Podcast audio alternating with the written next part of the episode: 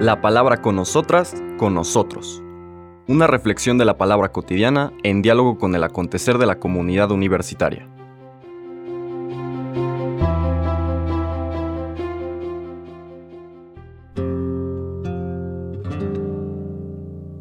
Hola, buenos días. Bienvenidas y bienvenidos a la palabra con nosotras, con nosotros. Hoy martes 5 de julio seguimos nuestra lectura del Evangelio de San Mateo, todavía en el capítulo 9. Caminamos un poquito más adelante hacia los versículos 32 al 38. Vamos a ir viendo cómo Mateo va entretejiendo estas escenas para transmitir esta buena noticia encarnada en el Señor Jesús, quienes la aceptan, quienes la acogen, quienes ven su vida transformada por esa buena noticia y quienes tristemente se cierran a ella. Y por ahí va el relato que vamos a escuchar hoy. Dice así, En aquel tiempo llevaron ante Jesús a un hombre mudo, que estaba poseído por el demonio. Jesús expulsó al demonio y el mudo habló. La multitud maravillada decía, Nunca se había visto nada semejante en Israel. Pero los fariseos decían, expulsa a los demonios por autoridad del príncipe de los demonios.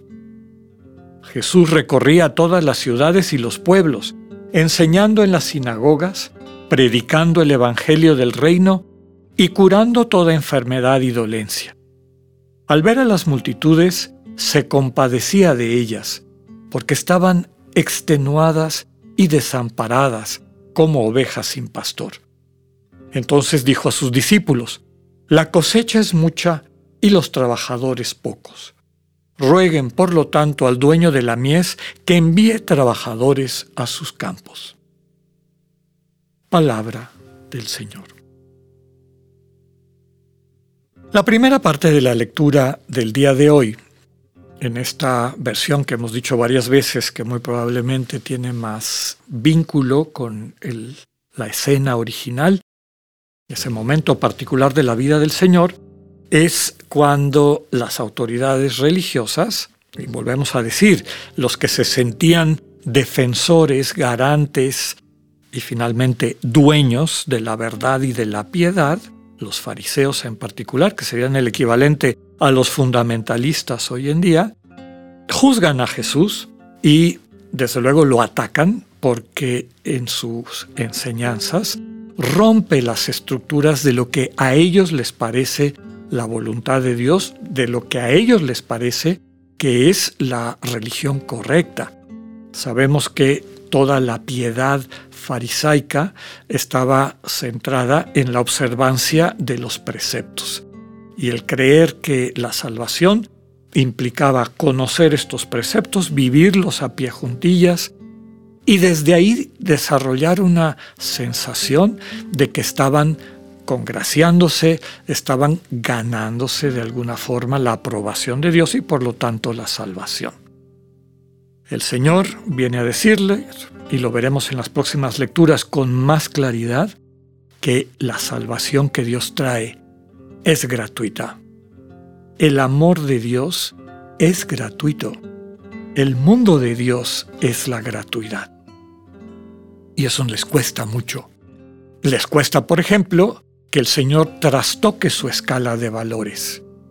Ya hemos comentado que desde esta perspectiva la santidad de Dios está vinculada a la pureza.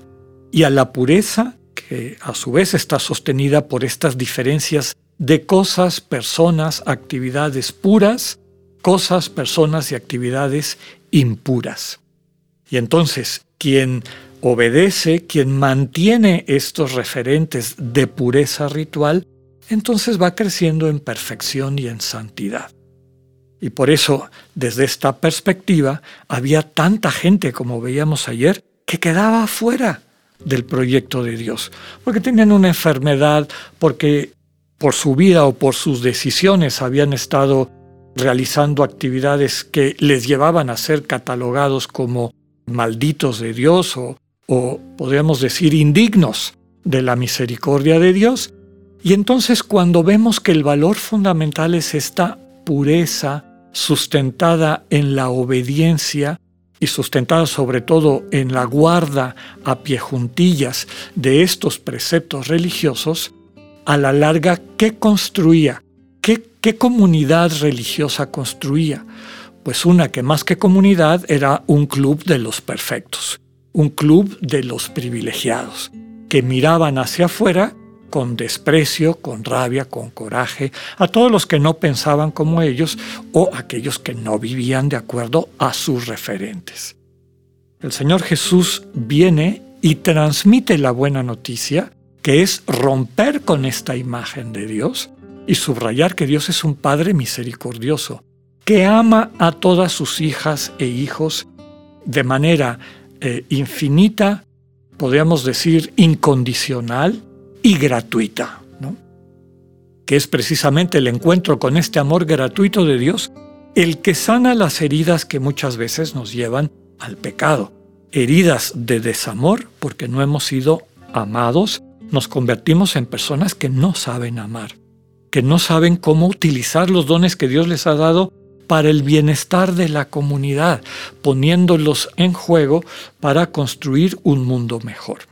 De eso es lo que estamos viendo ahorita. Para el Señor y para la buena noticia, el valor principal no es esta pureza sustentada en los preceptos que permite a la gente mantenerse en esta, digamos, en este club de los puros frente al club de los impuros, sino que el Señor enseña que el valor fundamental es el amor, es la compasión, es poder encontrar en tu corazón una un deseo de benevolencia, es decir, de hacer el bien a todos tus hermanos y hermanas, inclusive aquellos que te agreden, inclusive aquellos que no piensan como tú.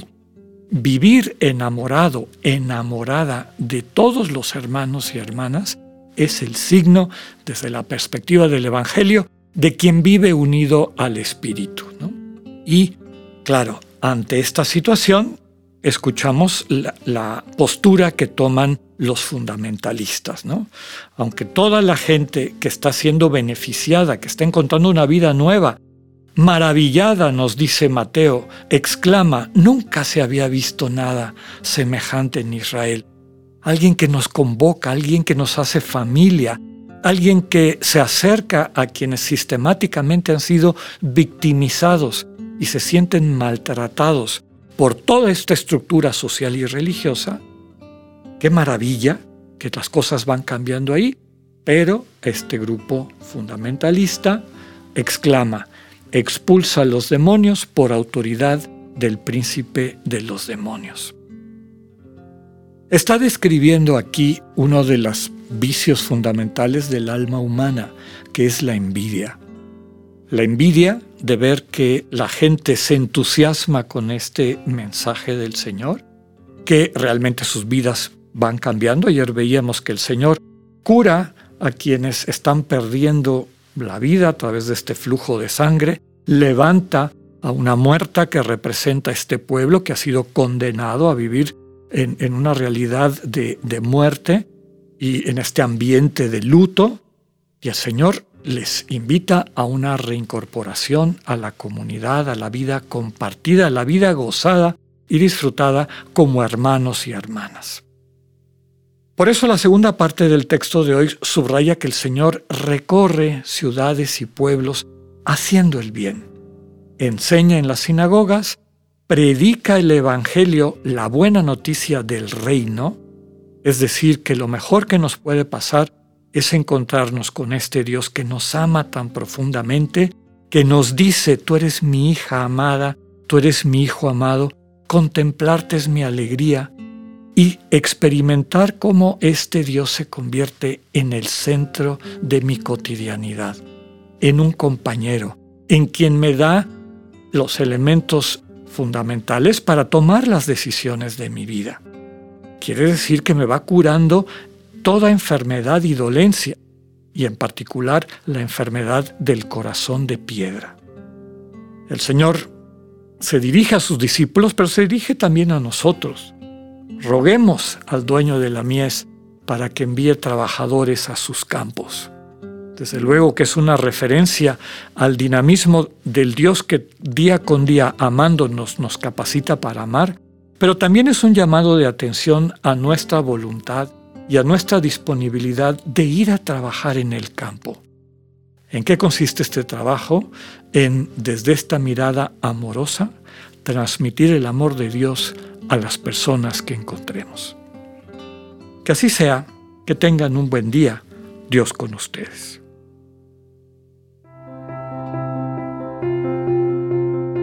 Acabamos de escuchar el mensaje del Padre Alexander Satirka. Escúchalo de lunes a viernes a las 8.45 de la mañana por radiveroleón.com o a través de nuestra app gratuita para iOS y Android. Radivero León, no todo está dicho.